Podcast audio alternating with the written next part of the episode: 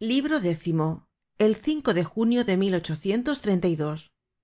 capítulo i del libro décimo del tomo cuatro de los miserables de víctor hugo. Traducido por nemesio fernandez cuesta. Capítulo i la superficie de la cuestion de qué se compone un motin de todo y de nada. De una electricidad que se desarrolla poco á poco de una llama que se forma súbitamente de una fuerza vaga de un soplo que pasa. Este soplo encuentra cabezas que hablan cerebros que piensan almas que padecen pasiones que arden miserias que se lamentan y las arrastra. A dónde al acaso al través del estado al través de las leyes al través de la prosperidad y de la insolencia de los demás la conviccion irritada el entusiasmo frustrado la indignacion conmovida el instinto de guerra comprimido el valor de la juventud exaltado la ceguedad generosa la curiosidad el placer de la variacion la sed de lo inesperado el sentimiento que hace esperimentar placer al leer el cartel de un nuevo espectáculo y al oir en el teatro el silbato del maquinista los odios vagos los rencores las contrariedades la vanidad que cree que ha fracasado el destino el malestar los pensamientos profundos las ambiciones rodeadas de abismos todo el que espera de un derrumbamiento una salida.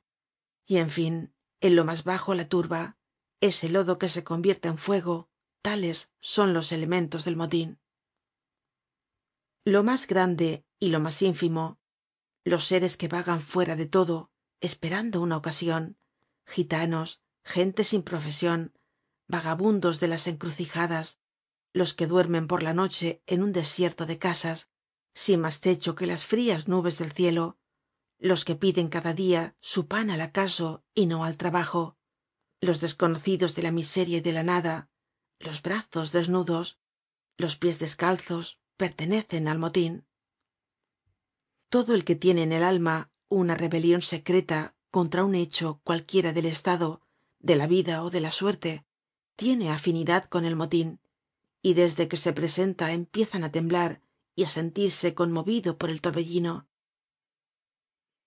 El motin es una especie de tromba de la atmósfera social que se forma de repente en ciertas condiciones de temperatura y que en sus remolinos sube corre truena arranca corta rompe demuele desarraiga arrastrando consigo los ánimos grandes y los pequeños el hombre fuerte y el débil el tronco del árbol y la arista de paja.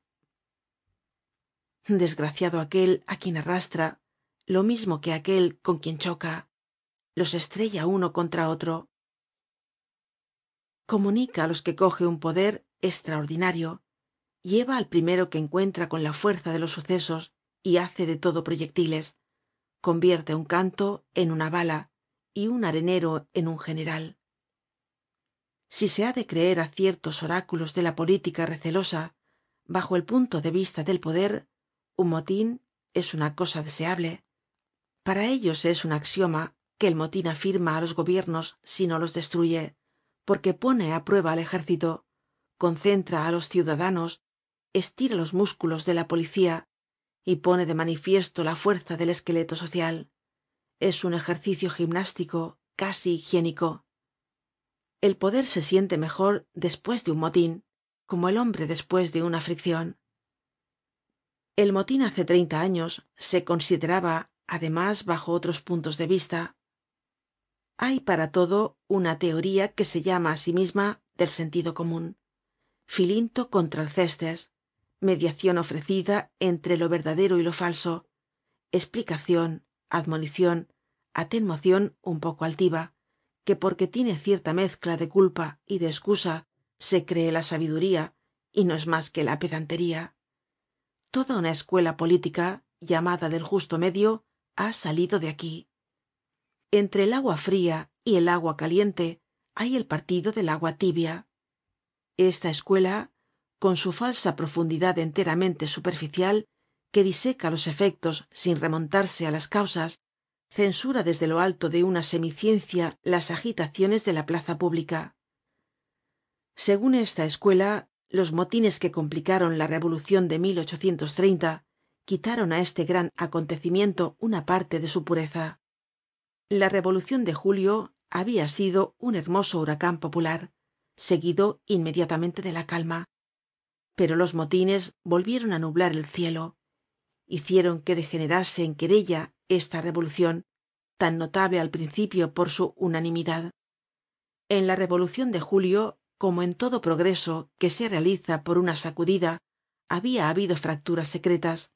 El motin las hizo sensibles y pudo decirse ah esto está roto despues de la revolucion de julio solo se sentia la libertad despues de los motines se conoció la catástrofe. Todo motin cierra las tiendas hace bajar los fondos asusta á la bolsa suspende el comercio detiene los negocios precipita las quiebras se retira el dinero las fortunas privadas están inquietas el crédito público perdido la industria desconcertada los capitales retroceden el trabajo menos pagado en todas partes reina el miedo la reaccion en todas las ciudades. De aquí salen los precipicios. Se ha calculado que el primer dia de motin cuesta á francia veinte millones el segundo cuarenta el tercero sesenta. Un motin de tres dias cuesta ciento veinte millones es decir que no teniendo en cuenta mas que este resultado económico equivale á un desastre á un naufragio ó á una batalla perdida que destruyese una escuadra de sesenta navíos de línea. Sin duda los motines tienen sus bellezas históricas. La guerra de las calles no es menos grandiosa ni menos patética que la guerra del campo. En la una está el alma de los bosques y en la otra el corazon de las ciudades.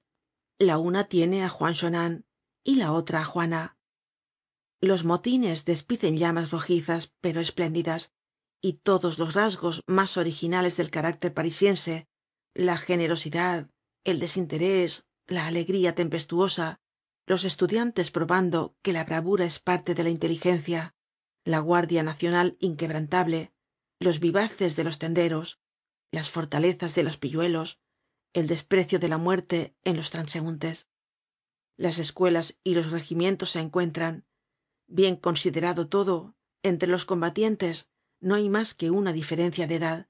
Son la misma raza los mismos hombres estoicos que mueren á los veinte años por sus ideas y á los cuarenta por su familia. El ejército siempre triste en las guerras civiles opone la prudencia á la audacia. Los motines al mismo tiempo que manifiestan la intrepidez popular educan en el valor al ciudadano pero todo esto vale la sangre que se ha derramado y añádase á la sangre vertida el porvenir oscuro el progreso comprometido la inquietud aun entre los mejores los liberales honrados desesperando ya el absolutismo estranjero viendo con placer estas heridas hechas á la revolucion por sí misma á los vencidos de triunfando y diciendo ya lo habíamos dicho añádase á esto que parís tal vez puede engrandecerse con un motin pero que francia se empequeñece. Y por último pues todo debe decirse los asesinatos que deshonran con frecuencia la victoria del orden feroz sobre la libertad loca. En suma los motines han sido funestos. Así habla esa sabiduría con que la clase de los pequeños propietarios egoístas que es un casi pueblo se contenta gustosa. En cuanto á nosotros rechazamos esa palabra tan estensa y por consiguiente tan cómoda los motines.